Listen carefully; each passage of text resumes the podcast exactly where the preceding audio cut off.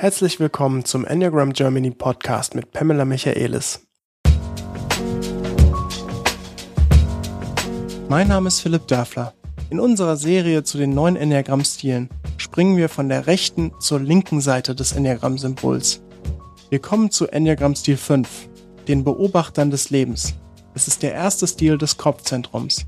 Themen, die die 5 besonders prägen und über die wir in dieser Folge hören werden, sind unter anderem Wissen und die Energie, Themen zu durchdringen, mit dem Fokus, es besser zu wissen, die Bedeutung des alltäglichen Rückzugs und die Fähigkeit, objektiv zu bleiben, ohne emotional involviert zu sein.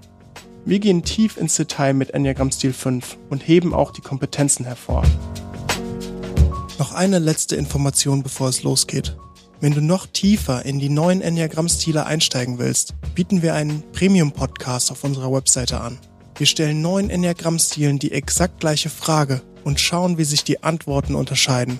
Zu finden unter enneagramgermany.de slash premium. Und jetzt geht's los mit dem Interview. Viel Spaß!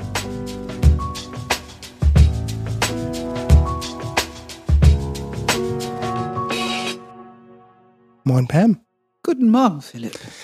Wir sind beim Podcast Nummer 105 und reden über den Enneagramm-Stil 5.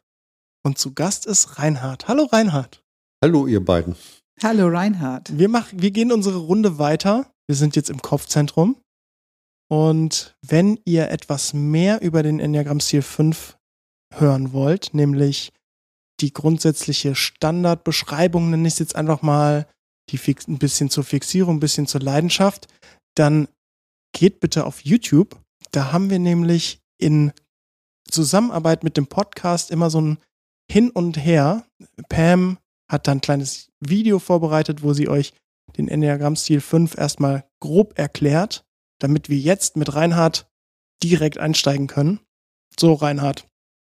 Ich habe eine Frage an dich. Mhm. Wie bist du zum Enneagramm gekommen?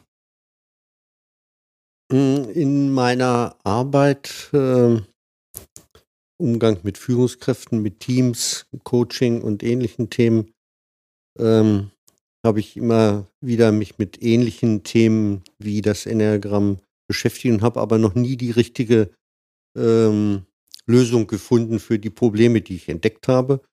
Und dann habe ich versucht, ein bisschen mich umzuhören und, und zu recherchieren und bin dann auf das Enneagramm gekommen, auch weil Kollegen sich so begeistert geäußert haben und dann äh, habe ich dann halt weitergeschaut.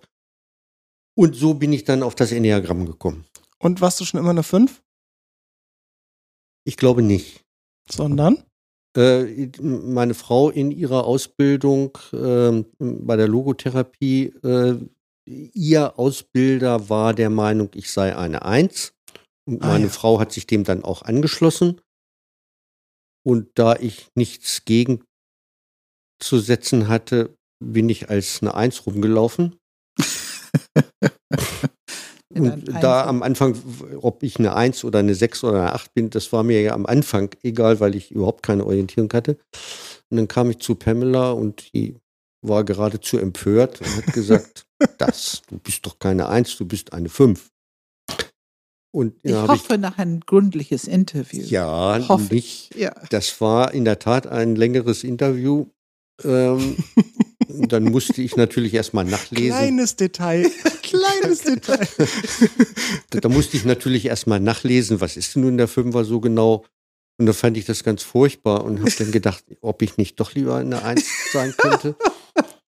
ähm, das geht manchen so. Ja, ich habe da lange gehadert und ähm, ja. Und jetzt habe ich eine Frage zu fünf. Wir haben in Vorbereitung zu dieser, dass wir jeden Enneagramm-Stil einmal interviewen können, haben wir ein paar Leute angeschrieben. Bei den Fünfern auch, ich glaube, vier, fünf, vielleicht sogar sechs Leute parallel einfach gefragt, die im Netzwerk sind, hättet ihr Lust dabei zu sein?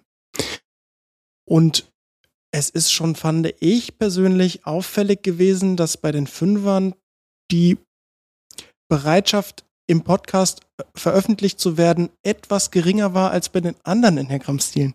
Jetzt sehe ich dich grinsen und lachen.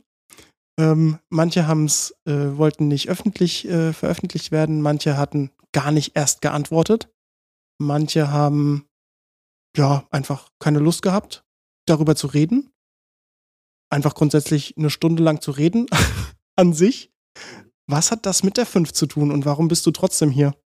Also als, als ein typisches Merkmal habe ich jedenfalls schon verstanden, dass der Fünfer eher zurückhaltend ist mit seinen Äußerungen und nicht so gerne redet.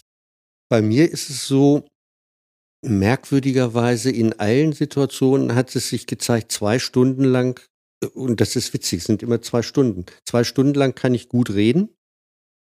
Äh, dann unter Umständen sogar gerne. Also ich habe festgestellt, äh, auf der Bühne zu stehen und einen Vortrag zu halten, macht mir regelrecht Spaß. Aber dann kommt das Ende dieser zwei Stunden und dann geht unter Umständen bei mir richtig eine Klappe zu und dann ist Pause. Und dann ist, sind meine Ressourcen verbraucht und dann muss ich die Tür hinter mir zumachen und muss mich äh, regenerieren. Jetzt habe ich eine Frage. Ja. Ähm, du kannst auf der Bühne stehen, du bist ja selber Trainer, also du kannst auf die Bühne stehen, du kannst mit deinen Gruppen, ich vermute, interagieren. Ja. Nicht nur dozieren, sondern schon auch interagieren. Am liebsten interagieren. Am liebsten interagieren, da magst du Menschen plötzlich. Ja, stimmt. Ich habe, also ich habe sogar einige ähm, Gelegenheiten im Kopf, wo ich mit 20 Leuten zehn Stunden lang eine ganz konfliktträchtige Situation moderiert habe. Ja. Ähm, das, da war ich voll dabei. Ich habe gar nicht gemerkt, wie die Zeit vergeht. Das ging ausgesprochen gut. Kannst du uns, kannst du es überhaupt selber? Weißt du, was der Unterschied ist?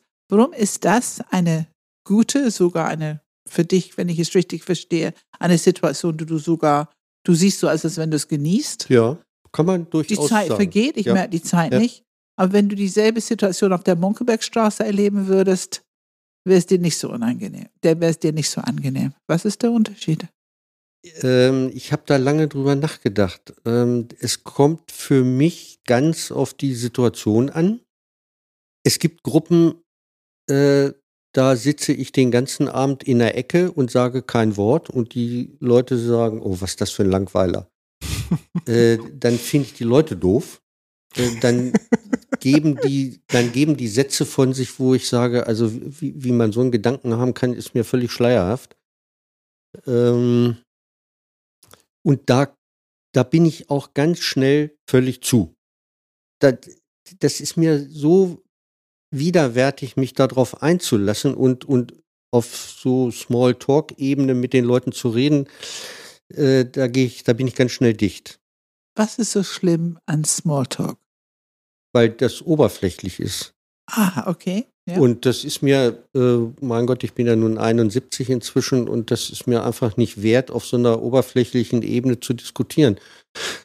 Ich war früher immer der Meinung, alle Leute müssten mich lieben, sonst, äh, sonst kann ich nicht leben. Äh, das habe ich nun lange schon abgelegt.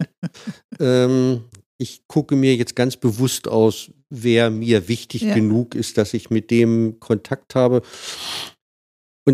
gerade am Sonntag, äh, ganz konkret aktuell, waren wir mit guten Freunden zusammen, die einfach meine Wellenlänge haben und wir haben bis früh, bis in die frühen Morgenstunden diskutiert über Gott und die Welt. Also das Entscheidende ist offensichtlich für mich, ähm, die, die, ich muss, ja, kann man vielleicht ruhig sagen, ich muss die Menschen mögen, damit ich mit denen rede.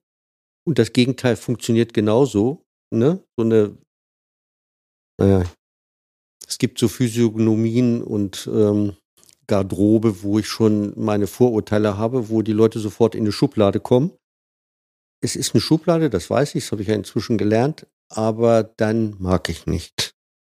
Und dann geht auch nichts. Ich habe eine Frage, ich würde gerne ganz kurz beim Smalltalk bleiben, mhm. weil ich spreche mit Menschen in der Enneagrammwelt, und ganz oft wird die Frage gestellt, Gespräche und fast jeder Enneagramm-Stil, den ich kenne, inklusive mir selbst, sagt, ich hasse Smalltalk. Also es gibt eigentlich, ich kenne persönlich fast keinen Mensch auf der Welt, der gerne Smalltalk hält. Jetzt frage ich mich, weil ich finde auch Smalltalk grauenvoll, ich hasse es. Und tatsächlich sitze ich auch, wenn es um Smalltalk geht, ganz oft in der Ecke und bringe kein Wort raus. Was ist der Unterschied zu, zu dir und zu anderen, die vielleicht auch nicht Smalltalk hm. mögen? Ähm, ich denke, der Unterschied ist ähm, erstens mal, wie reflektiert bin ich und wie reflektiert nehme ich meine Welt wahr. Und das Zweite ist, bin ich willens, äh, Selbstoffenbarung äh, zu betreiben und etwas über mich kundzutun. Dann fängt das Gespräch plötzlich an, an Tiefe zu gewinnen. Und ich glaube und weiß auch aus der täglichen Arbeit, dass die Menschen, ja manchmal habe ich das Gefühl, zunehmend unreflektiert sind oder unreflektiert mit ihrer Umwelt umgehen. Wir, wir erleben das im Geschäft ganz oft, dass die Leute über sich selber gar kein Gefühl haben. Weder psychisch noch körperlich. Also wenn wir da entsprechende Fragen stellen, dann kommt, weiß ich nicht. Also, die bleiben in ihrer Selbstwahrnehmung und ihrer Selbstreflexion deutlich an der Oberfläche. Und meine Erfahrung ist eben, oder ich verwende dann so diese, diese, ähm, diese Selbstoffenbarung, um das Gespräch einfach ein Stück tiefer zu kriegen, weil wenn ich damit anfange, dann funktioniert es in der Regel ganz gut, dann fühlen die Menschen sich etwas sicherer und haben Vertrauen und sagen, ja, ja, wenn, wenn der über sowas schon reden kann, dann kann ich ja auch mal in Anführungsstrichen die Hosen runterlassen und ein bisschen was von mir mitteilen. Und so schaukelt sich das im positiven Sinne dann auf. Das funktioniert. Aber einer muss damit anfangen, äh, so ein Stück Selbstoffenbarung. Ähm, ich, ich möchte nochmal dieses, ich habe so dieses Bild, du sagst, dann bin ich zu. Nach zwei Stunden bin ich zu. Mhm. Ich habe immer noch dieses Bild, du hast die Gruppe, das ist ja deine Arbeit. Und du kannst da zehn Stunden lang mit dieser Gruppe austauschen, moderieren in einer Konfliktsituation. Mhm. Ähm, und meine erste Frage, also ich habe zwei Fragen. Die erste Frage ist, wie fühlt sich das für dich körperlich an, wenn du sagst, ich weiß, dass meine Zeit um ist nach zwei Stunden? Dann mache ich dicht. Heißt das, du spürst Müdigkeit oder was erlebst du körperlich, wenn diese Klappe zugeht, die du beschreibst? Ich merke einen inneren Widerstand. Widerstand, okay. Also den, den ich fast körperlich spüre. Widerstand äh, gegen diese Situation und dagegen in dieser Gruppe zu sein. Ich spüre innerlich eine Fluchtreaktion. Ähm, das ist immer dann der Moment, wenn ich zu Gabriele sage, komm, lass uns nach Hause fahren, ich bin jetzt müde oder ich muss morgen früh raus oder mhm. irgendwo so, so, eine, so eine Idee. Es ist eine, es ist fast, fast ein Fluchtreflex, Fluchtreflex, ja, kann man sagen. Und wenn die Klappe zugeht und du sagst, du sagst dann nichts mehr, wie fühlt sich das an, wenn du noch bleibst? Es hat einen Hauch von Vergewaltigung durch mich selbst. Also ich tue mir Gewalt an, wenn ich da bleibe. Also ich habe ja den Reflex einfach weg da, raus aus der Situation.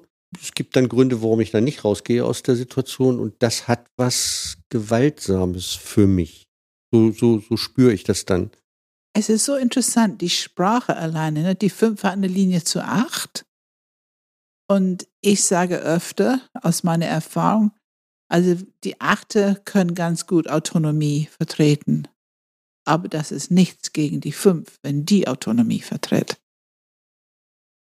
Da ist richtig Wucht drin.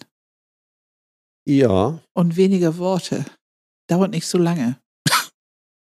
Ähm, ich kann, ähm, wenn ich in dieser eben geschilderten Situation gezwungen bin zu bleiben, dann kann, dann schlägt das bei mir auch schon mal in, das fängt dann an mit Ironie äh, und schaukelt sich dann langsam auf bis hin zur Aggression. Ja, ja. Ähm, das, ich weiß.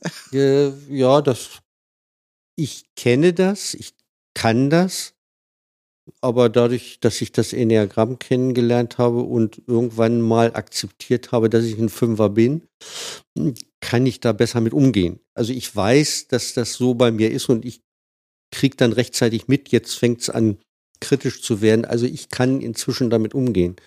Das war, also meine Mitgesellschafter, äh, die habe ich früher ganz schnell platt gemacht. Jetzt habe ich, ich habe da nochmal ganz kurz, mhm. ähm, dieses Thema, also für mich klingt das so, wenn, wenn ich mich jetzt in deine Situation versetze, nach zwei Stunden ist irgendwie die Klappe zu und dann musst du da raus. Und alles weitere fühlt sich an wie Gewalt dir selber antun. Mhm. Für mich klingt das so, diese zwei Stunden müssen ja auch ganz schlimm sein für dich. Oder kann es auch sein, es ist eigentlich eine nette Situation, die Leute unterhalten sich freundlich, du bist eigentlich mehr oder weniger dabei und es kommt mehr oder weniger aus dem Nichts ein Punkt, oh, jetzt ist die Klappe zu und aus dem Nichts das Gefühl, ich tue mir gerade selber Gewalt an. Ist es wirklich so, also muss dann schon zwei Stunden eine, eine Situation sein, die eher schwierig für dich auch ist? Oder ist es eigentlich fast jede Interaktion, das zwei Stunden mehr oder weniger und dann raus? Das, äh, das ist eine Frage, glaube ich, der Entwicklung. Ich hatte ja schon gerade gesagt, es kann sein, wenn mich das Thema interessiert oder wenn mich die Menschen interessieren, wenn ich mit denen auf einer Wellenlänge bin, dann kann ich auch die ganze Nacht diskutieren. Mhm. Dann merke ich eigentlich nichts. Dann bin ich so engagiert, weil ich äh, diskutiere ja auch ganz leidenschaftlich. Und wenn es mir zu langweilig ist, dann werfe ich eine ganz kontroverse These ein, damit es ein bisschen lustiger wird oder ein bisschen, bisschen spannender wird. Ähm, also dann überschreite ich diese zwei Stunden auch. Aber so angefangen, das zu registrieren mit dieser Zeitkomponente war, mit meiner Ehefrau gab es lange Jahre immer wieder ähm, Streit, gab es immer wieder Stress. Und wenn wir uns dann gestritten haben, dann habe ich gemerkt, ich war nach zwei Stunden müde und Gabriele konnte die ganze Nacht streiten, die kannte keine Grenzen.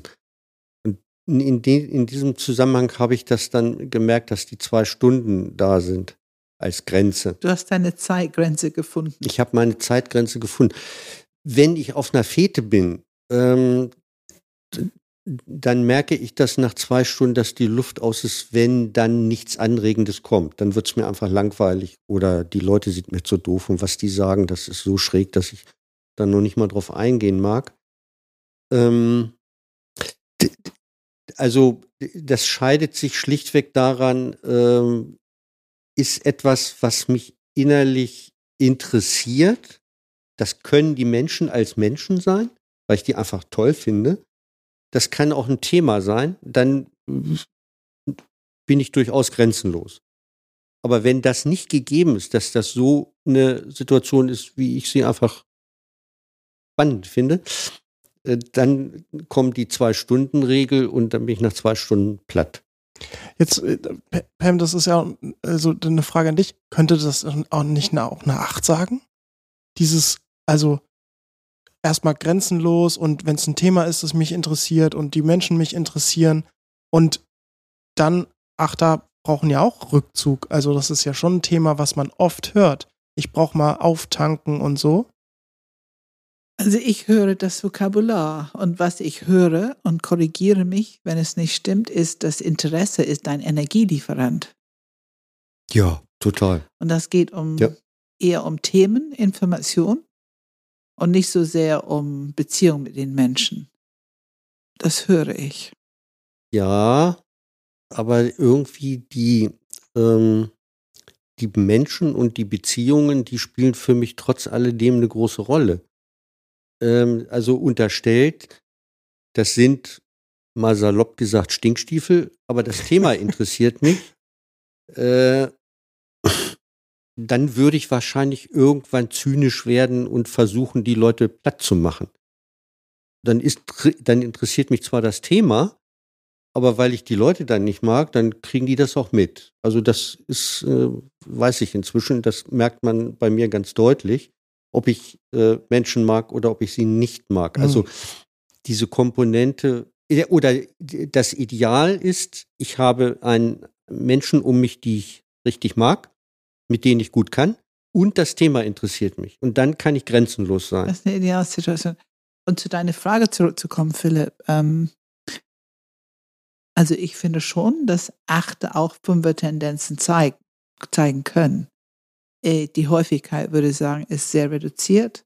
Und die Einf also diese Fluchtimpuls ist in meiner Erfahrung einfach nicht so ausgeprägt bei der Acht. Ne? Also das, das ist eher ein drauf zugehen Impuls oder kommentieren oder, oder eher eine kämpferische Auseinandersetzung, wenn irgendwas an Stinkstiefel nicht interessiert und so weiter und so fort. Aber ähm, ich möchte noch mal zu meiner zweiten Frage mhm. zu uns vorhin, weil mich interessiert, du beschreibst eine Situation, ich glaube, die meisten Menschen denken, eine Fünf würde sich diese Situation nicht aussetzen. Du hast beschrieben eine Gruppe von, ich glaube, zwölf, nee, 20 Personen und sehr konfliktträchtig und du hast es moderiert und die Zeit verging. Du hast praktisch die Zeit vergessen. Also deine zwei Stunden äh, Limit ist nicht angesprungen. Mhm. Und jetzt erklär uns bitte, warum das eine Situation ist, die du als fünf genießt, weil die meisten würden denken, das ist eine unmögliche Situation für eine fünf. Was ist es für dich an dieser Situation? Also erstmal war das eine berufliche Situation, da ging es um Business, da ging es um Professionalität. Ähm, das ist aber nur der äußere Rahmen. Ähm, was ich, bedeutet das ich, für dich? Was bedeutet diese Business Professionalität? Was ändert sich das für dich?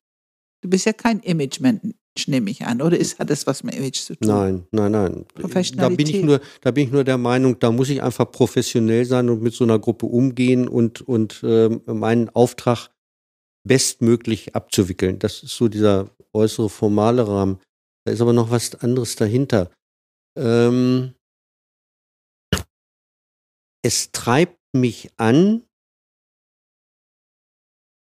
ähm, kritische Situationen zu verbessern. Mhm. Also die Menschen dazu zu bringen, dass sie besser miteinander umgehen. Das ist eine ganz tiefe Motivation in mir ähm, an der Stelle, die mich antreibt, um irgendwas zu machen. Also ähm, Situationen, wo Stress ist, Situationen, wo viel Reibung ist, Situationen, wo die Arbeitsorganisation völlig daneben ist, war ja viel zu kompliziert und viel zu umständlich. Also überall da, das erkenne ich auch sehr schnell, überall da, wo etwas deutlich besser gemacht werden kann und wo man den Menschen helfen kann, einfach besser miteinander zu leben. Das ist ein, ein ganz massiver Antrieb und deswegen vergesse ich an der Stelle oder deswegen kann ich da auch zehn Stunden mitarbeiten. Gut, ich war hinterher auch völlig kaputt äh, und bin sofort ins Bett gefallen. Äh, aber die zehn Stunden, das habe ich nicht gemerkt. Da, da ist dieser, dieser Antrieb einfach da. Dieser Antrieb, den Leuten, weil das kriege ich ja mit, was da für ein Konfliktpotenzial ist. Das, das vibriert ja richtig. Das spürt man ja fast körperlich. Ähm, und, und ich war der Meinung, dass ich durch die methodische Art, mit der ich da rangehe, dass ich den Leuten helfen kann und ähm, die Arbeit verbessern kann. Und das treibt dann doch massiv an. Was ist deine Gabe in dieser Situation? Was, also, also, du kennst ja deine fünf Themen.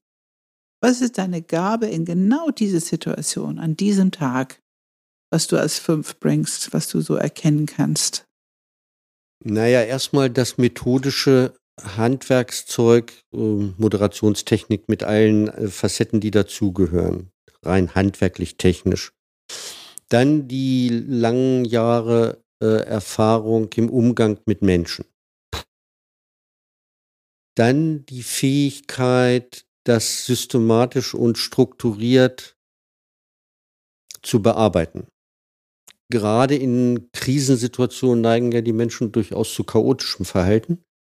Und wenn dann jemand kommt, der es einfach kann, äh, systematisch und äh, strukturiert äh, so Themen ähm, anzugehen, das ist dann für die Leute ganz hilfreich. Und was ich dann immer wieder mitbekommen habe, die fühlen sich im Prozess gut aufgehoben.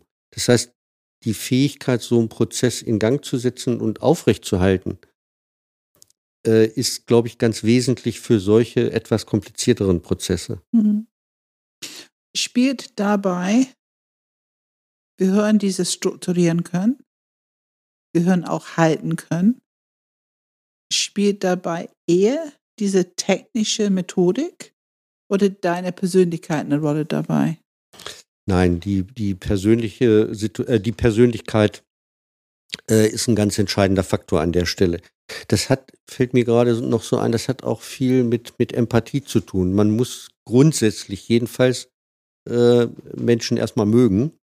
Also insofern ist das gar nicht ein Widerspruch zu dem, was ich vorher gesagt habe, dass es einfach Gruppen gibt, mag ich überhaupt nicht.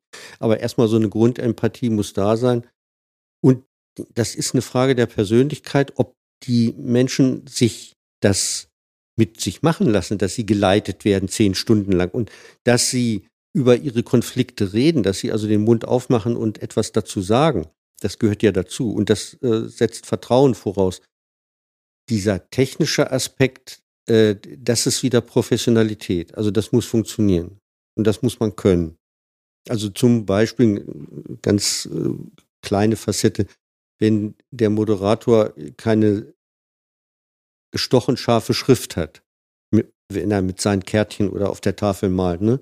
dann ist das Murks, das ist unprofessionell, das geht überhaupt nicht. Ähm, also so, diese Dinge, die müssen einfach funktionieren. Das ist schlichtweg Voraussetzung, sonst geht das überhaupt nicht. Und das, das merken die Leute. Äh, das, das macht einen Unterschied. Aber ähm, das andere ist, glaube ich, eher die, die Professionalität und äh, die, die, die äh, Persönlichkeit. Und mh, mm, ich glaube, wenn man, und das ist dann ja vielleicht doch eher wieder so was Typisches für den Fünfer, wenn man eher rational und kopfgesteuert ist und nicht allzu emotional, dann ist das für diesen Prozess, wo die sowieso also alle aufgedreht sind, auch ganz hilfreich. Da würde ich gerne nochmal nachfragen. Was hat das mit Objektivität zu tun? Also deine Gabe. Ist das eine, würdest du das als eine Gabe bezeichnen? Ich, ich höre es so ein bisschen raus. Ich weiß nicht, ob es stimmt. Diese nüchterne Objektivität. Ja, ich glaube ja. Ich glaube, das, das braucht man in so einem Prozess auch, weil die Leute ja alle völlig subjektiv sind und sind verstrickt äh, und sind emotional drauf, sind also im Extremfall haben die den Kopf ausgeschaltet und sind nur noch am Pöbeln und Schimpfen und Toben. Und dann immer so nach dem Motto, ja, das habe ich doch aber vor zehn Jahren schon gesagt und, und nie hörst du zu und ne, all solche Dinge. Ich glaube, ja, ich denke, Objektivität ist sogar auch eine, eine wesentliche Ressource, die man an der Stelle braucht, weil es ist ja notwendig in so einem Gruppenprozess ähm, alle Seiten zu hören und alle Seiten gleich zu hören. Also das kriegt man selber sofort aufs Brot geschmiert, wenn einer dabei ist, der sich nicht gesehen fühlt. Das, das geht ganz schnell. Dann gibt, dann krieg ich Stress. Und wenn, und die Menschen merken auch ganz sensibel, ob ich jemanden bevorzuge oder nicht. Da achten die sehr genau drauf, dass, dass alle äh, den gleichen Redeanteil kriegen, dass ich nachhake, wenn etwas zu emotional oder zu pöbelig rüberkommt. Ne? Also so eine, ich, ja, ich denke, Objektivität ist ein entscheidender Punkt. Und du würdest sagen, das kannst du auch ganz gut, objektiv ja, sein? Das kann ich. Ich denke ja. Ich denke, dass ich das tue und ich denke, dass man das tun muss. Ich finde es so schön, wie du antwortest so oft mit ich denke, ja, ich denke ohne Beziehung, ich denke ohne Empathie. Also dieses Wort ich denke das und dann kommt kommt noch ich denke mit meinem Charakter. Ich bin auch so ein bisschen bei dieses diese Kompetenz, Objektivität, also das ist einfach eine sehr hohe Kompetenz der fünf, das, das wissen wir. Wie machst du das? Weil das ist ja eine hocheskalierte Konfliktsituation, so wie du es beschrieben hast. Das heißt, die Energie und Gefühle im Raum müssen groß sein und unser Verständnis, die fünf, zieht sich zurück von so etwas. Wie machst du es, dass du bleiben kannst, allparteilich bleiben kannst, objektiv bleiben kannst? Wie machst du das? Ja, ich glaube, da ist, da spielt einfach dieses äh, das Interesse an dem Thema dann die Rolle, ne? dass ich etwas für die Menschen tun will und, und mir zutraue, denen helfen zu können und eine Lösung zu erarbeiten. Im Konkreten, im Einzelnen mache ich das so, dass ich darauf achte, dass jeder gleichermaßen drankommt. Und wenn einer etwas zu Schräges sagt, äh, dann stoppe ich den mal oder sage, äh, ist das, oder frage denjenigen, der da angegriffen worden ist, als Beispiel, ne, frage den, äh, siehst du das auch so oder wie, sie, wie siehst du das? Was hast du dazu zu sagen? Also ich versuche dann immer in dem Prozess einen Gleichstand in den Beiträgen hinzukriegen und im wahrsten Sinne des Wortes dann moderierend ähm, einzugreifen, wenn es äh, mal zu heftig wird. Ja, ich denke, sonst könnte ich das nicht zehn Stunden lang durchhalten. Weil das ist, das ist auch für mich natürlich äh, ein wahnsinniger Stress und ein wahnsinniger auch selbst Leistungsdruck, denn die Erwartung der Leute ist ja, dass ich da ein Problem löse. Vielleicht nicht äh, gleich vollständig am Anfang, aber dass ich dazu beitrage, dass es vorangeht, das äh, darf man ja auch nicht unterschätzen. Da ist eine, ja, da, also ich erinnere mich an diese Fälle, dann das ist eine wahnsinnige Energie, die da im Raum ist. Wir sind bis jetzt sehr viel bei diesem Beispiel, bei diesem 10-Stunden-Beispiel. Mich interessiert mal, wie oft ist das? Ist es für dich ein Standardtag, 10 Stunden mit Menschen? Nein, das sind, das sind jetzt Ausnahme, äh, Ausnahmesituationen. Wie, wie ist es sonst? Also wie viel Zeit brauchst du für dich alleine, ich sag mal wirklich also nicht mal mit Partnerin oder Ehefrau, mhm. sondern mhm. wirklich mhm. für dich alleine so im Schnitt?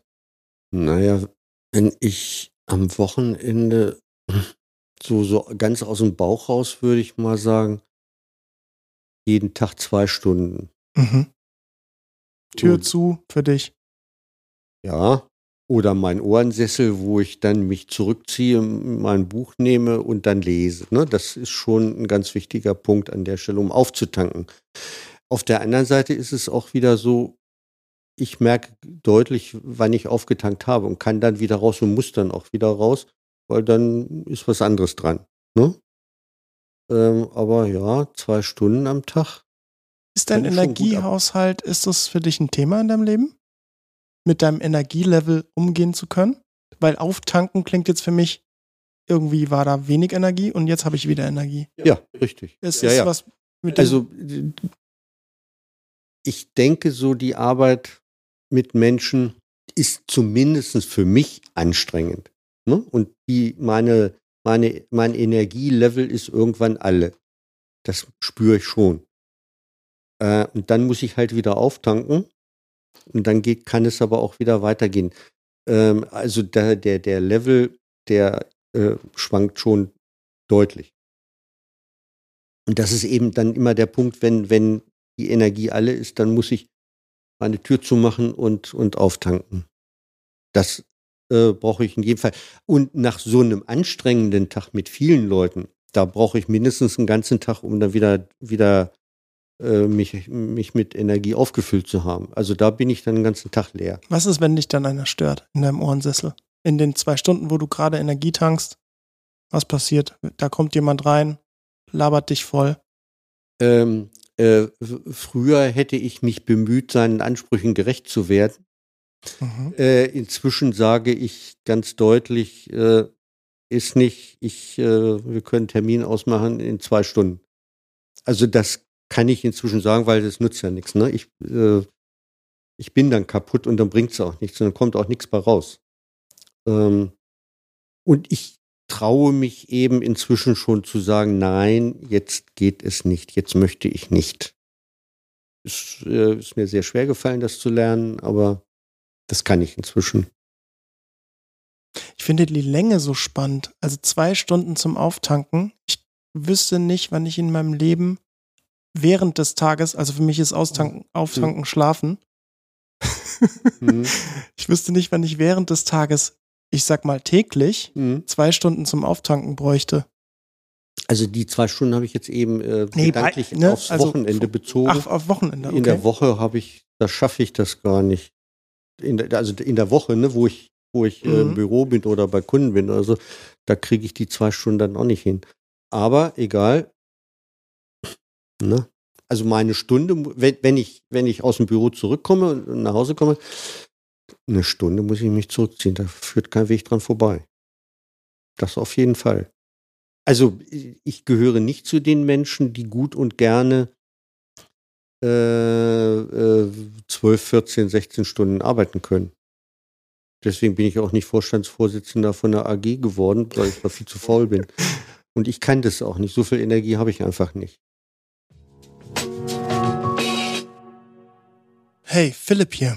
Ich unterbreche ganz kurz, weil ich dich über ein einzigartiges Projekt aufmerksam machen will. Es ist unser Premium-Podcast auf enneagramgermany.de slash premium. Wir stellen allen neuen Enneagramm-Stilen die exakt gleiche Ausgangsfrage und schauen im Detail, wie sich die Antworten unterscheiden. Und es ist wirklich erstaunlich, was wir gehört haben. In insgesamt 17 Fragen erleben wir, dass sich das Verhalten bei vielen Stilen oft ähneln kann. Doch wenn wir tiefer gehen, sind es teilweise radikale Unterschiede. Eine Episode kannst du gratis hören in unserem Podcast 111, wo du den Zugang zu allen 17 Episoden in unserem Enneagram Germany Learning Center buchen kannst. Einfach auf enneagramgermany.de slash premium. Wir hoffen, du wirst genauso viele neue Erkenntnisse gewinnen wie wir. Und jetzt geht's weiter mit unserem Interview. Das ist auch ein interessantes Thema, was wir immer wieder bei die Fünfer lesen. Erzähl uns was ein bisschen dazu, Reinhard.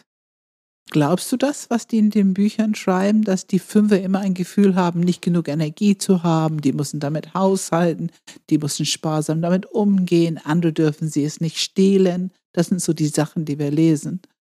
Naja, ich brauche ja nur auf mich zu gucken. Ich habe die Energie einfach nicht. Also ich arbeite nicht so viel. Von, das ist schon ein ganz altes Thema bei mir, der unbedingte Wille, Work-Life-Balance auch zu leben. Ganz wichtig.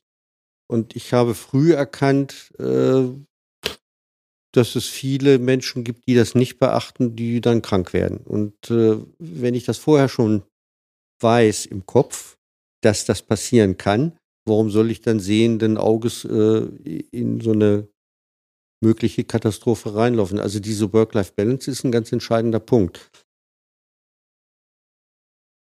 Ist das anders als bei anderen Menschen? Also schätzt du das so ein, dass du sparsamer mit deiner Energie umgehen musst als anderen Menschen?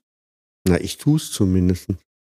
Ich, ich tue es, ich bezweifle, ob die, also es, es gibt sicherlich Menschen, die ungeheuer viel Energie haben.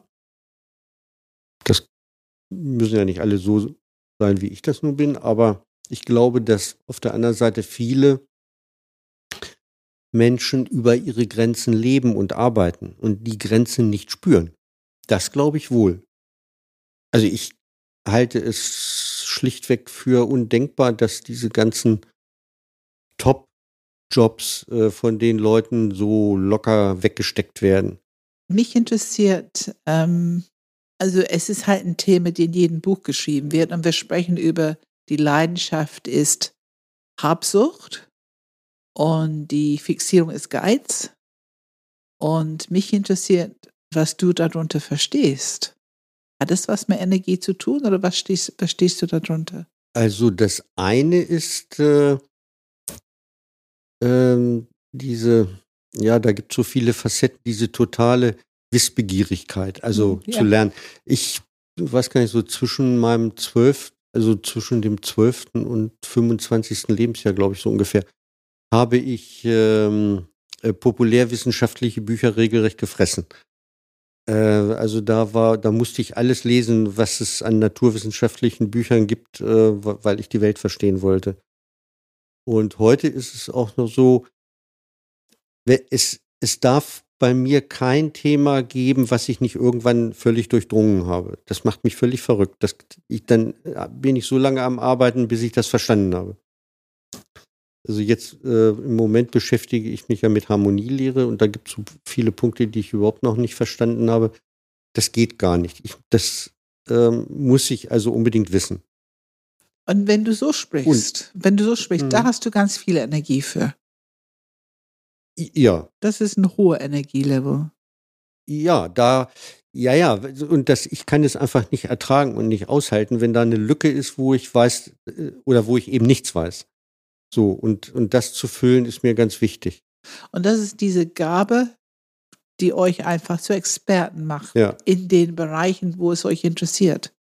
Und auf ihr, total. Und auf der, der anderen Seite, wenn ich dann in solchen, na, ich sag mal, Smalltalk-Runden sitze und dann diese Schlagworte von den Leuten höre, wa- was ist alles Tolles, was sie alles Tolles wissen, ne? dann äh, werde ich immer ganz still und sage gar nichts mehr. Dann mache ich dann auch gar nicht von mir geben, äh, dass ich das alles ganz anders sehe und eigentlich viel, eigentlich viel mehr weiß. Also da äh, bin ich dann plötzlich ganz still und denke, mein Gott, die haben die Schlagworte ja so toll drauf, ähm, da kann ich gar nicht mithalten.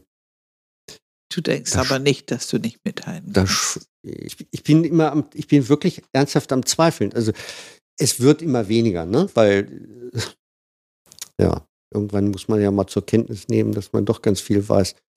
Äh, aber das ist nicht lange her. Also ich, ich sag mal, das ist maximal fünf Jahre her, dass ich wirklich mich habe beeindrucken lassen durch Schlagworte von Leuten, wo ich gedacht habe, mein Gott, die haben ja so viel Ahnung, die wissen ja viel, viel mehr als ich. Ich habe mal einen Satz von dir gehört. Mal gucken, ob der immer noch wahr ist. ähm, unglaublich, mit wie wenig Wissen die vorankommen.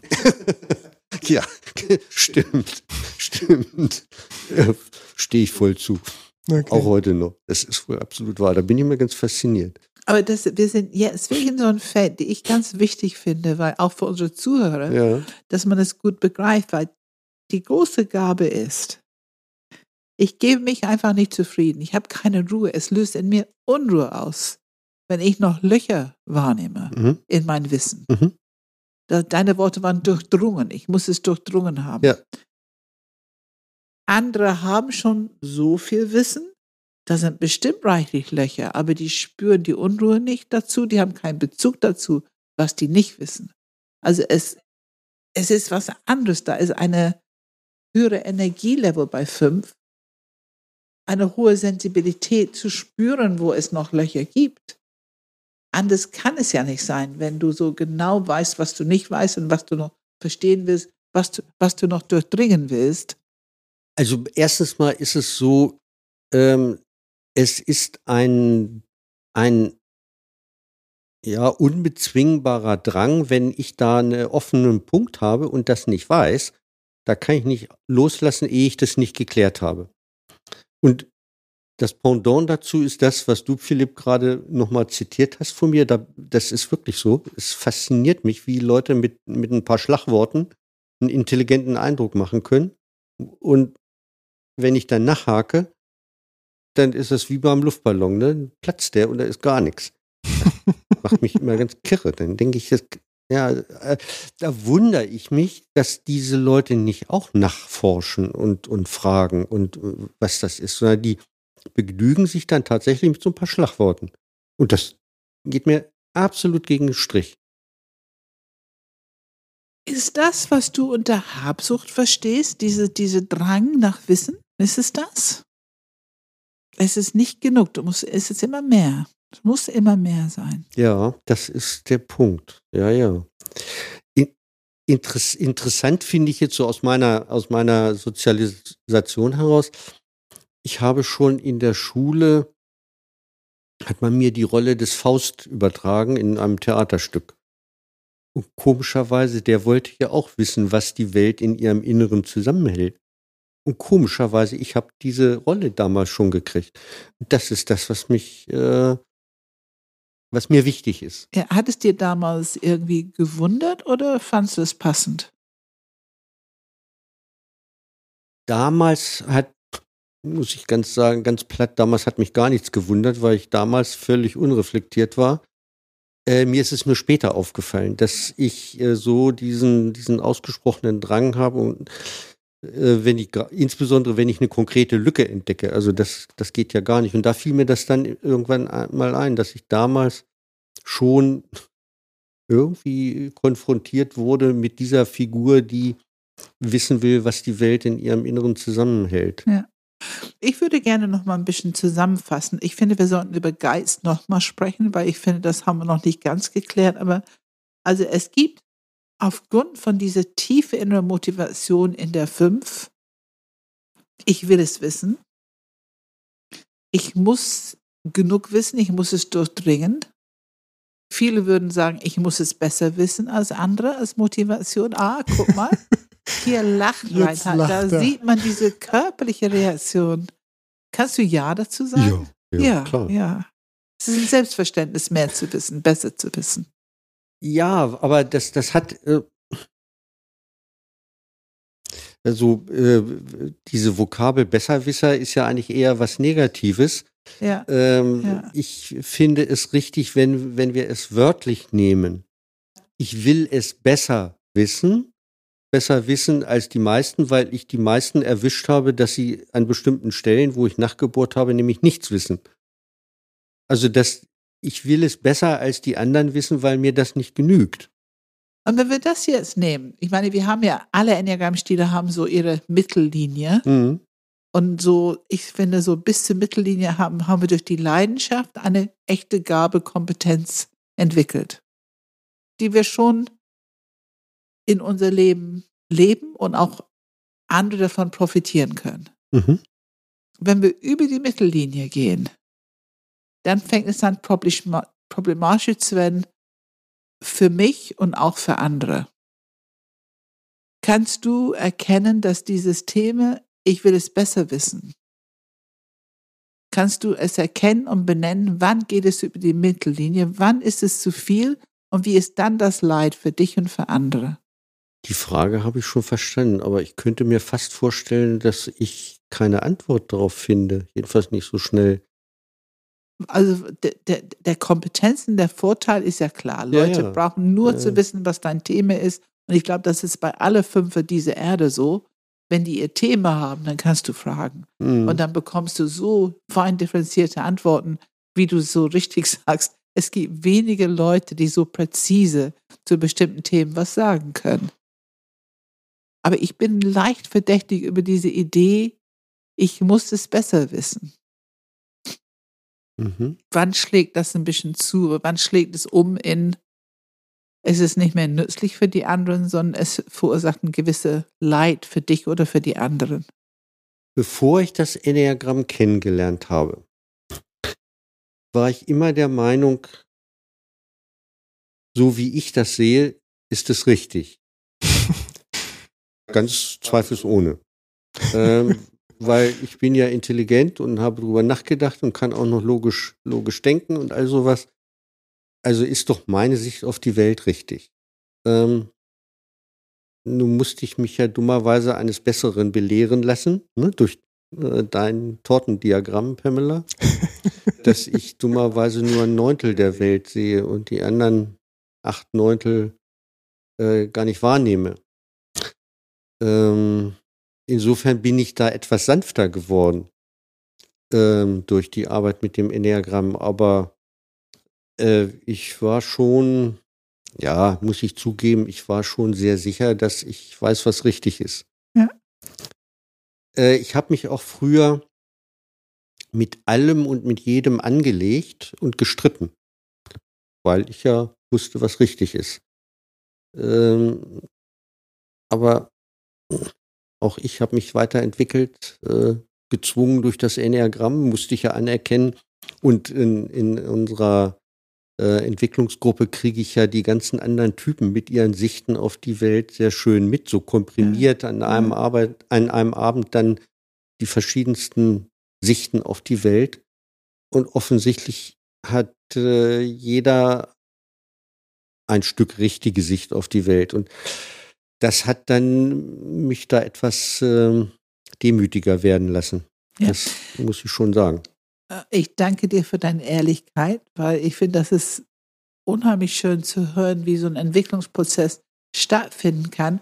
Vorher wusstest du, wusstest du dieses Thema nicht. Ja. Und jeder hat so sein Grundrecht auf sein Grundlebensthema. Wir haben sie alle. Hat es dir vorher ein bisschen Spaß gemacht? Dieses Gefühl, ich weiß es besser und die Kämpfe, die Herausforderung zu provozieren? Na, ich befürchte schon, dass es mir öfter mal Spaß gemacht hat, weil wenn es mir dann mal zu langweilig wurde, hatte ich, glaube ich, vorhin schon mal erwähnt, dann habe ich mal so was ganz Provokatives in die Runde geworfen, damit man da mal so ein bisschen kontrovers drüber diskutieren kann. Also so eine gewisse Lust an Provokation und an Diskussion ist schon da. Das äh, kann ich nicht leugnen. also es ist schon faszinierend. Es ist da, aber ähm, äh, es hat deutlich nachgelassen, weil ich einfach äh, begriffen habe und eben immer auch hier in unserer Runde immer wieder gehört habe, wie, wie die anderen Menschen das anders sehen. Und irgendwann habe ich mal eingesehen, ja, auch das hat seine Berechtigung, auch das hat seine Wahrheit. Und dann, ich meine das gar nicht negativ, aber dann vergeht einem die Lust daran. Ja, dann ist das, das nicht mehr da, lustvoll. Da, da wohl, ja, genau, ne? genau. Das ist weg oder und, fast weg. Und was macht es für dich, wenn du demütiger wirst und du erlaubst, dass es diese andere, es sind ja Aspekte, Perspektiven auf dieselbe Wahrheit, ergänzend vielleicht. Mhm. Wie geht es dir damit, wenn du das zulässt und wenn du das ein bisschen annimmst? Ach, das ist eigentlich ganz faszinierend, weil ähm, ich ertappe mich doch dann tatsächlich schon manchmal da, weil dass ich frage, wie siehst du das denn eigentlich, ja, ne? Ja, ja. Und es kommt eine andere Wirklichkeit rüber oder ein anderer Aspekt der Wirklichkeit. Und äh, ja, das wäre mir früher gar nicht über die Lippen gegangen. Und das ist eigentlich bereichernd, weil ich von diesen neuen Teilen der Welt dann mehr mitkriege, weil ich ja frage. Äh, und damit wird die Wahrnehmung auch reicher. Äh, und letztlich habe ich dann, wenn ich das nutze, auch mehr Handlungsmöglichkeiten auf bestimmte Situationen dann zu reagieren und damit umzugehen. Du bekommst letzten Endes mehr Wissen, ne? Ja, und, und vor allen Dingen, was, was äh, mir dabei noch wichtig ist, ich kriege mehr Handlungsmöglichkeiten. Ja, genau, genau. Und wir, wir sprechen über die Fünfer, über Schubladendenken. Mhm dass alles eingeteilt wird in Schubladen. Mhm. Ist das, was du gerade beschreibst, ist das sowas, also das Bild, was bei mir entsteht, ist das sowas wie, du nimmst die sozusagen die Trennwände raus mhm. und was in zwei, drei verschiedene Schub darf ineinander fließen, darf irgendwo ja. ergänzend zusammenkommen. Ja, ist das da, sowas? Ja, absolut. Das war früher war ich äh, ein Mensch, der mit diesem strukturierten Denken, also eine Wand im Zimmer war voll mit Schubläden und jeder, der reinkam, wurde erstmal sofort in eine Schublade gepackt. Ne? So, wenn der aus Eppendorf kam, der, der kam in die Schublade. Und wenn der lange Haare hat, dann kommt der in die Schublade und, und so weiter. Also, weil ich musste mal ein Ordnungssystem haben, ich musste das einordnen können. So, das war mir ganz wichtig. Ähm, interessanterweise, ja, wo du das gerade gesagt hast, das, ich habe, ich will nicht sagen, ich habe keine Schubladen mehr, aber das passiert mir äh, längst nicht mehr so oft, äh, wie, wie das früher passiert ist. Ich will nicht gerade sagen, die Menschen, die mir begegnen, die kommen überhaupt nicht mehr in eine Schublade. Das wäre vielleicht vermessen zu sagen, aber ähm, es ist deutlich weniger. Ich, es, Und es du hast beschrieben, auf. dass es bereichernd ist. Ja. Würdest du das gut identifizieren als ein Entwicklungsfeld für die Fünfe, die sich lohnt, diese Schubladen ein bisschen zu beluften? Ja, Natürlich, ist, ist keine Frage, weil ähm, es kommt, ja, es, es kommt einfach, klingt jetzt vielleicht ein bisschen blöd, es kommt einfach ein bisschen mehr Farbe in die Welt, äh, mehr Facetten. Es, es kommen, es werden Unterschiede deutlich, wo vorher holzschnittartig bestimmte oder das, wo vorher Menschen holzschnittartig dastanden, werden sie sehr viel differenzierter äh, und man kann, man kann eigentlich sehr viel mehr sehen. Man kann tiefer sehen, man kann weiter sehen. Ähm, und das alles führt natürlich dann dazu, dass man sie gar nicht mehr so in Schubladen kriegt. Das funktioniert nicht mehr. Und so wie du sprichst, hört man einfach, es bereichert dein Leben. Ja. Ähm, es, ist dieser Entwicklungsprozess ist ja wirklich, äh, wirklich spannend. Ich hatte ja erzählt, ich habe mich früher ganz lustvoll, provokativ mit Leuten gestritten. Ich habe früher meine Mitgesellschafter äh, an die Wand genagelt und platt gemacht. Ähm, Du meinst belehrt? Ich habe Darf ich das Wort dir anbieten? äh, ich habe ihnen gezeigt, wie die Welt zu sein hat. Wie es, genau. Ne? Und ich habe jetzt gerade in letzter Zeit mehrmals ein Feedback gekriegt von anderen Menschen, dass es ganz angenehm und toll ist, mit mir, zwar so uns, mit Gabriele, mir zusammen zu sein und zu reden und zu klönen. Dass es eine, die, die haben tatsächlich gesagt, eine Bereicherung ist, dass sie, dass es uns gibt, dass man mit uns reden kann. Und äh, die sind alle, also das ist ein Feedback, Ein das sehr hat schönes Kompliment. Und das waren, waren mehrere Paare, die, die uns dieses Feedback gegeben haben. Also da muss äh, Entwicklung stattgefunden haben, ganz offensichtlich. Ich finde, man hört es auch ganz klar im Podcast. Also, wir sitzen hier nicht mit einer 5, die erst seit einem Tag eine 5 ist. Ja. Das merkt man schon. Ja. Mal gucken, ob ich auf sie rauskitzeln kann. Was hat dir geholfen, da hinzukommen, wenn man jetzt über die drei Zentren mal nachdenkt, für den Entwicklungsweg? Wie bist du da hingekommen oder beziehungsweise vielleicht ein bisschen einfacher auch, was würdest du anderen Fünfern empfehlen, wie sie da hinkommen? Ähm, naja, mein großes Defizit, ne? Die Herzecke. Da äh, muss ich, musste ich, äh, da habe ich am Anfang gar nichts gespürt. Kann man fast sagen. Fast gar nicht. Ähm, da ist am meisten zu tun. Ne? Im, im, Kopf, das geht automatisch. Da kannst du mich nachts um zwei wecken, das funktioniert. Äh, die Herzebene, da ist, also da, das ist so das äh, Defizit, was ich äh, am ehesten erlebt habe. Wenn du, Ja. wenn du früher die Leute in den Schubladen hattest, wie schnell sind die da rausgekommen? Ja, das ist ja auch äh, ein Entwicklungsprozess. Manche sind da gar nicht rausgekommen, was mir dann auch irgendwann zu doof war. ähm, da habe ich dann bestätigt gefunden, dass die da auch reingehören, ne? weil ich wusste ja, wie es geht. Ja. Ähm, nee, da muss ich noch mal was dazu sagen zu dieser Entwicklung. Ähm, ich habe ja ganz früh, äh, ganz, ganz früher, vor langer, langer Zeit in der IT gearbeitet, wo es ganz rational, ganz nüchtern und logisch äh, vorging. Ne? Und ich habe ja öfter mal auch erzählt, das Bild über mich von dem Hackeklotz. Ne? Mm. Und äh, ich habe dann in der Arbeit, das ging über Jahre, sogar Jahrzehnte, ich habe dann immer gemerkt, dass man mit dieser Rationalität a- an die Wand läuft. Das geht, da waren Dinge, die, die ich nicht erklären konnte. Und, und da kommt dann wieder der Zusammenhang, dass ich auf der Suche nach der Wahrheit bin oder irgendwas in dieser Art. Da habe ich also gemerkt, das funktioniert nicht. Und dann habe ich angefangen, mich mit ähm, äh, von, von den Sachebenen mich wegzuentwickeln und zu gucken äh, hin zu den zwischenmenschlichen Themen und, und das war eine ganz lange Entwicklung, die, die, also das hat nicht mit dem Enneagramm erst angefangen, sondern das hat schon sehr viel früher angefangen. Ähm, und ähm, die, die größte Klarheit hat das Enneagramm gebracht, klar, ähm, jetzt so die letzten Jahre, aber wenn die Basis durch diese Entwicklung vorher nicht da gewesen wäre, wäre das vielleicht auch nicht so fruchtbar gewesen. Hättest du dich vielleicht nicht fürs Enneagramm geöffnet? Dann ne? hätte ich mich, dann hätte ich zum, ja, also was ich mir am Anfang hätte vorstellen können, Spökenkickerei. Ist keine Wissenschaft, die, die äh, vernünftig rational erklärt werden kann, also kann es nichts sein. So, so salopp hätte ich damals sicherlich gedacht. Aber jetzt bin ich neugierig.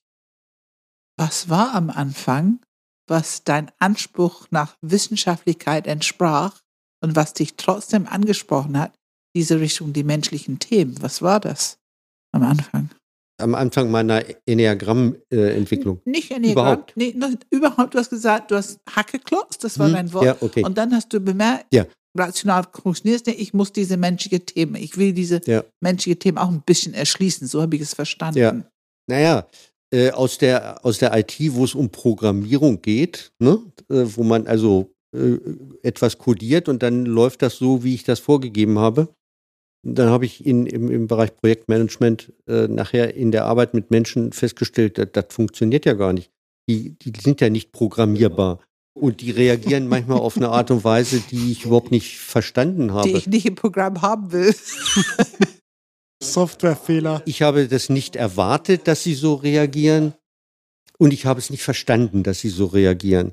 Und dann habe ich gedacht, irgendwie, wenn ich jetzt äh, mit meiner Arbeit als Berater weiterkommen will, mich weiterentwickeln will, muss ich wohl da mal hingucken. Und dann habe ich immer weiter dahin geguckt. Ähm, Wie hast du da hingeguckt? gab es eine Theorie, die du gefunden hast, die dir geholfen hat, hinzugucken? Gab es etwas, was dich geholfen hat, hinzugucken? Das interessiert mich sehr, was deine Öffnungstür mhm. war. Mhm. Hm. Ich habe äh, relativ früh damals äh, eine Ausbildung in Richtung Moderation gemacht beim Com-Team in Gmund am Tegernsee.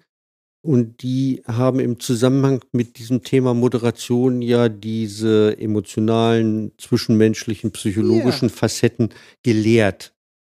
Die, da haben wir so über Knöpfe gesprochen, die man drücken kann, ne? Und all diese äh, psychologischen Faktoren, die dann eine Rolle spielen, da habe ich sie erstmals kennengelernt. Und habe gedacht, das ist das, wo ich noch mein Defizit habe auf der anderen Seite. Und dann habe ich mich immer weiter damit beschäftigt ähm, systemische Familientherapie ist dazugekommen, dann später die Logotherapie und äh, nicht zuletzt dann eben das Enneagramm. Und ähm, naja, also die, die letzte Überzeugung kam eigentlich, als wir, meine Frau und ich, mh, das Enneagramm nehmen konnten, um unsere Ehe gerade zu rücken. Weil äh, ich, im, im, Zweifel sage ich ja, wenn ich die Theorie nicht erklären kann, dann ist das die eine Seite. Aber wenn es wirkt, äh, ne, wie, wie mit Homöopathie, äh, wenn es wirkt, dann ist das schon, dann, dann ist da ja was dran. Und diese, diese eherettenden Erkenntnisse, äh, die äh, basieren eben auf dem Enneagramm und damit äh, ist das für mich hinreichend bewiesen, dass es wirkt. Und das hört man ja von anderen Leuten dann auch so, wenn die berichten. Äh, und äh, man ja. hört es oft genug, ne? Gibt es eine Praxis, etwas ganz Spezielles, das dir dabei hilft oder das du anderen empfehlen kannst, das dir dabei hilft, dein Herz zu öffnen, Interesse an einem Menschen zu haben und vor allem auch zu behalten, das dein Herz offen lässt. Gibt es etwas, was du tust oder entdeckt hast, das dir dabei hilft? Ja, diese Erkenntnis, dass wir alle anders sind, unterschiedlich sind. Ähm, dass nicht nur die Erkenntnis, sondern dass die Akzeptanz. Also wenn ich akzeptiere, dass wir alle anders sind, dann ist es natürlich auch spannend nachzufragen, ja, wie bist du denn eigentlich? Oder wenn ich sehe, der Himmel ist grau, dann frage ich den anderen eben, ja, wie siehst du denn den Himmel? Also damit wird ja, wird ja das Ganze eben mehr und bunter und äh, ich komme ein Stück tiefer ähm, und äh, in der Entwicklung und auch in der Entwicklung der Beziehung. Das heißt, das, das Entscheidende ist erstmal zu, zu akzeptieren, oder zu erkennen und dann zu akzeptieren, dass wir alle unterschiedlich sind und dann, dass das ja eigentlich ganz spannend ist und dass das auch eine erlaubte Wirklichkeit ist, ähm, die es da gibt. Und, und, die, und das, das hat eine Wirkung auf dein Herzzentrum? Total. Ja, weil, weil dann in, inzwischen kann ich ja auch schon ganz neugierig fragen, wie geht's dir, wie, wie bist du und, und wie siehst du das und so. Also, ja, das hat ganz das, viel damit zu tun. Das ist dieses Thema, du bist offen, du bist offen und du weißt, wie du dich öffnest. Ja. Also, und merkst du, wenn du dich verschließt, dass du das mehr Absicht machst, nochmal hinzugucken, neugierig zu sein, Fragen zu stellen? Benutzt du das aktiv? Naja, äh, ähm, ja, ich, ich, einerseits benutze ich das aktiv, andererseits falle ich allerdings schon immer wieder gelegentlich nur mal rein, wenn ich dann so Menschen finde, die mich nicht so interessieren oder die ich geradezu Sag das Wort. unangenehm finde. Sag, komm, sag dein Wort. Welches? Dumm. Die dumm sind einfach. ja. da kann ich Wir nicht haben gut. hier einen herrlichen Moment der Selbsterkenntnis bei Rat. Ich hätte so gerne dich auf Kamera jetzt, weil man sieht, dein ganzer Körper erkennt ja. und antwortet gerade. Ja, da kann ich schwer mit umgehen. Das ist schon richtig. Ja. Mich interessiert, wir, wir, es gibt ja so ein paar Themen, die wir immer wieder und immer wieder ansprechen, ansprechen werden, weil wir sie für so wichtig in der Welt finden und wir glauben, dass es wichtig ist, dass wir uns daran gewöhnen, es zu normalisieren. Es muss nicht von heute auf morgen gehen, aber ich mag dir erstens die Frage stellen, wie ist es für dich, wenn du hörst, es ist gut und hilfreich und verändert dein Leben, wenn du akzeptierst, dass es gut ist, dich selber zu lieben. Äh, Das ist natürlich ein ganz schwieriges Thema, gerade bei mir. Äh, Das mit diesem sich selbst lieben. äh, Ich glaube, das habe ich auch noch nicht so richtig hingekriegt. Da arbeite ich die- noch dran. Wie ist die, also die Idee ist ja etwas, was du noch nicht durchdrungen hast, nehme Mhm, ich an. Also mhm. da sind bestimmt ein paar Löcher. Ja, ja, ja, Ne? ja, ja.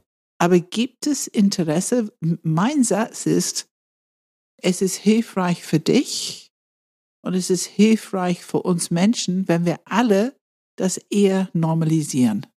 Wie atmen, wie essen und trinken, ne, wie Zähne putzen morgens, dass wir lernen, dass das etwas Gutes ist für uns Menschen. Unterstützungswürdig und letzten Endes unsere Natur. Also ganz ehrlich gesagt, erstmal äh, im, im Kopf kann ich das nachvollziehen. So, das, also das ist schon, äh, schon mal so das Erste. Das Zweite ist, dass ich in, wenn ich äh, meditiere, so Atemübungen Kopf, Herz, Bauch, äh, wenn ich dann meine Herzübung äh, Übung mache, da passiert schon was. Also das ist auch wieder so, ich sträube mich noch dagegen, kann aber nicht umhin festzustellen, dass da was passiert. äh, ich lasse das noch nicht so richtig zu. Du meinst, es existiert überhaupt? äh, es scheint ja zu existieren, ne? weil ich merke da ja was. Ähm, es ist aber immer noch mit großen Widerständen verbunden. Aber es, ich registriere es. Das ist ja schon mal eine ganze Menge. Aber es fällt mir, fällt mir ungeheuer schwer. Was ist die Angst davor? Was passiert? Was könnte passieren? Wenn du es wirklich merkst und richtig aufmachst. Ähm, ich weiß gar nicht, ob da eine Angst ist äh, vor irgendetwas oder ob das nicht eher so ist. Ähm, äh, ja, mir, mir fällt so der Satz ein, ich darf mich nicht so wichtig nehmen. Mhm. Äh, Das ist ja ein neuner Satz, ne? Ich glaube aber zu diesem Thema haben es fast alle Menschen. Das ist wie, was wir vorhin sagten. Ne? Also ähm, je mehr wir begreifen, diese Wirkung von Liebe in der Welt, Öffnung, Intelligenz, dass es gesund ist, dass es unser Gehirn durchflutet, diese 5000 Megahertz, was die schon gemessen haben, diese Ausstrahlung, das gibt so viel Wissen inzwischen, was bestätigt, dass es gut ist, mit diesem Herzzentrum aktiv Mhm. zu arbeiten Mhm. und einfach zu üben. Es ist nicht so schwierig. Einfach üben, Akzeptanz, Wohlwollen, Wertschätzung, Dankbarkeit. Bisschen schwieriger ist vielleicht Hingabe. mh. Wie sind diese Mhm. Worte für dich? Also mir geht gerade durch den Kopf die Entwicklung an der Stelle, die, die fängt für mich eigentlich damit an, dass ich erstmal akzeptiere, dass ich so bin, wie ich bin. Also das Akzeptieren Genau. ist der erste Schritt. genau, absolut. Und dann, sag mal, und, und da bin ich auf dem Weg, kommt der nächste Schritt, dass man anfängt, das, was man ist, zu lieben. Und ich glaube, wenn man noch einen Schritt weiter geht, wenn das, wenn einen das vollständig durchdrungen hat, dann, ähm, glaube ich, ist man endgültig frei. Frei von allen Begrenzungen, die ähm, einen so umgeben. Mhm. Man muss erstmal dieses Wort Liebe komplett säubern von alle Hollywood-Konnotationen. Ja. Das muss Ja. man erstmal Ja. tun. Das ist überhaupt nicht Ja. damit gemeint. Ne? Was ist gut daran, eine 5 zu sein? Also ich bin nach wie vor der Meinung, es ist gut daran, das Streben nach Wissen, weil das ja hilfreich ist, wenn man es denn auch weitergeben mag. Es ist gut daran, dass man eher ein rationaler Mensch ist und in bestimmten Situationen ist das einfach besser als die Emotionalität eines anderen Menschen und damit auch das, was wir ja schon besprochen haben, die Fähigkeit zur Objektivität. Das ist ja manchmal ganz hilfreich. Unbedingt. Unbedingt. Ja, ich finde, das reicht ja schon fast. Das ist nicht schlecht, ja. Ja, denke ich. Ich finde es so interessant, dieses Objektivität. Also du kannst wirklich, ich merke es auch immer wieder, wenn ich dich sehe, du kannst wirklich einfach auf eine Situation schauen und Fragen stellen, selbst wenn es emotional drumherum wird, du kannst Fragen stellen, die eigentlich alles wieder ein bisschen zurückholen Mhm. und auch äh, dich gar nicht so stark beeinflussen lassen von dem, was gerade so extrem Mhm. im Raum emotional vielleicht passiert Mhm. während andere ähm, irgendwie total mitgenommen sind, total irgendwie gar nicht mehr klarkommen im Kopf, hast du irgendwie, das ist wie so ein, so ein Kapitän auf hoher See, ne? Ja. So, der so einen kühlen Kopf bewahrt und nee, wir müssen jetzt geradeaus. Das ist Westen, hier lang. Ja. Aber das zeigt auf der anderen Seite auch wieder äh, diese drei unterschiedlichen Grundrichtungen ähm, Kopf, Herz, Bauch. Die haben ja alle ihre Berechtigung. Äh, der Kopf hat seine Berechtigung in bestimmten Situationen oder bei bestimmten Themen. Und so die, die Herzenergie äh, hat ihre Berechtigung an einer ganz anderen Stelle. Und der Bauch ebenfalls. Also es kommt immer darauf an, was gerade ansteht. Und ich habe halt nun mal den Schwerpunkt äh, mit der Kopfenergie, die an manchen Stellen sinnvoll ist. Manchmal ist sie auch hinderlich bei mir, wenn ich zu viel im Kopf bin. Ne? So Defizit im Herz als Beispiel. Aber das Interessante ist eben, äh, an bestimmten Stellen ist das besonders sinnvoll und besonders hilfreich.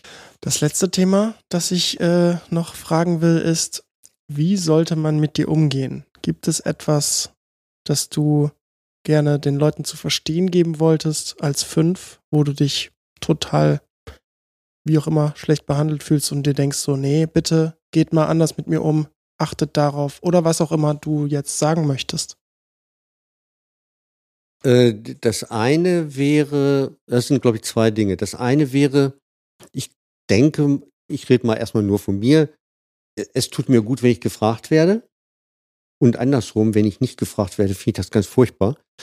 Ähm, also ist es für mich sinnvoll und hilfreich und ich freue mich dann auch immer, wenn ich gefragt werde.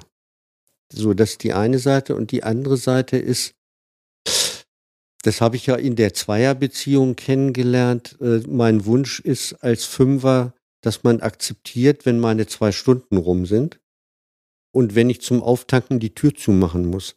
Das, das hat äh, in meiner Ehe äh, massive Probleme gegeben, weil diese Akzeptanz nicht da war.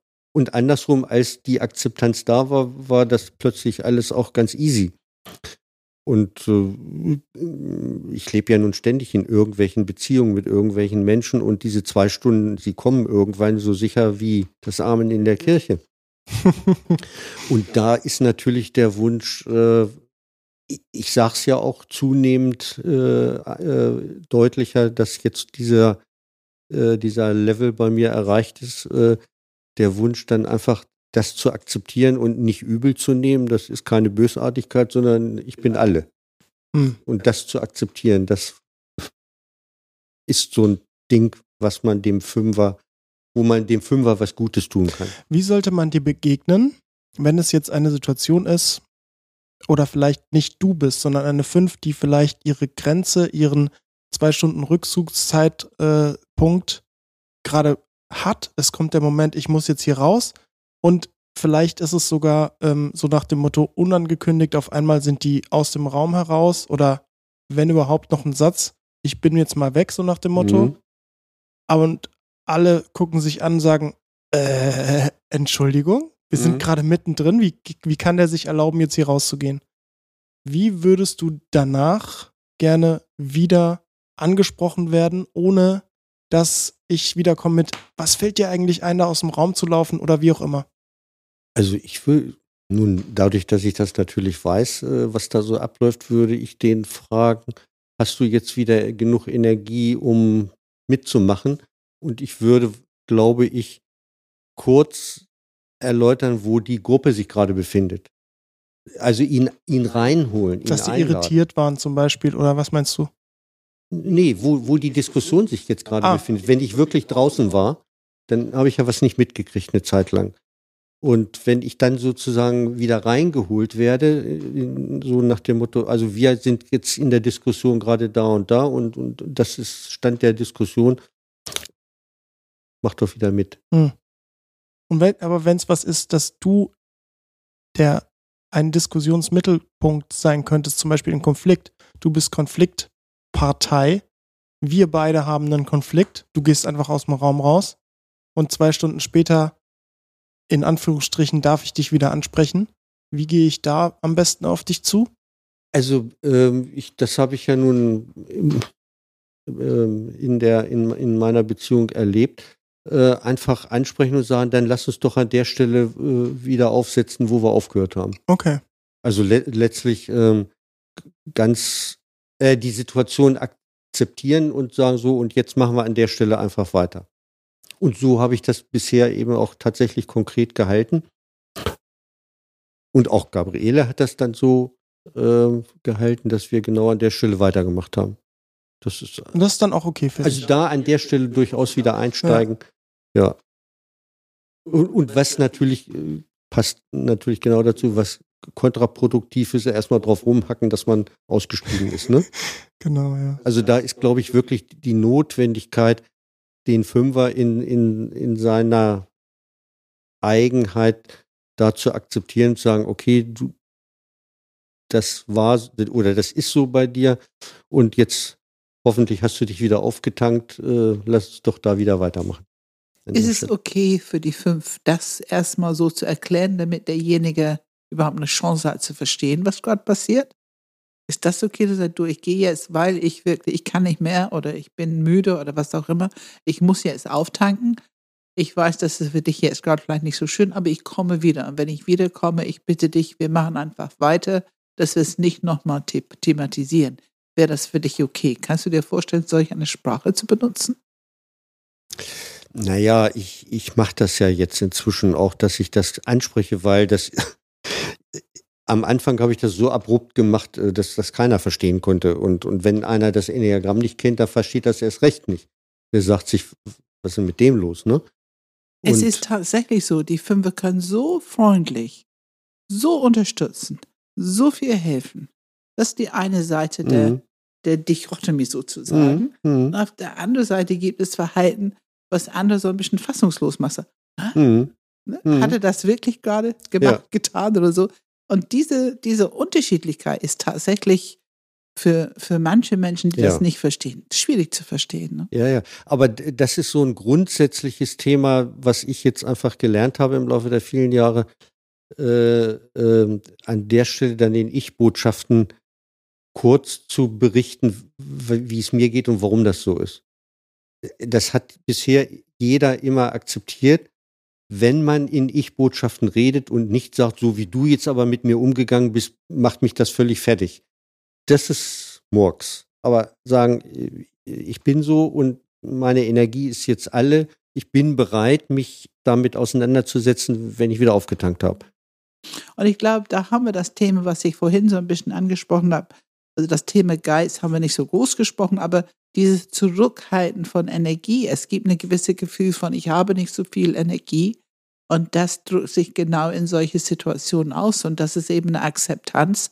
Wir sind ja eh unterschiedlich unterwegs. Bestimmte Ja. Dinge können wir, andere können wir nicht. Und das ist halt eins davon, ein, eine, eine, ähm, ein Aspekt, ein interessanter Aspekt, Hm. weil er für, so Mhm. könnte man das nennen. Ne? Ja, Okay. Dann danke ich dir. Vielen Dank, Reinhard. gerne. Danke, Pam. Ich danke dir sehr, Reinhard, dass du Zeit Ja. genommen hast, gekommen bist und für deine Offenheit. Ich, es macht mir immer sehr viel Spaß, äh, auch zu erleben. Ich kenne dich ja noch ein paar Jahre. Ich finde es so toll, immer wieder deine neue Einsichten hier mal zu hören. Das ist einfach interessant und ich glaube, für unsere Zuhörer ist es sehr interessant. Es trägt wirklich dazu bei, diese fünfte Struktur immer besser zu durchdringen, um deine Worte zu benutzen. Ja, es war mir ein Vergnügen. Vielen Dank.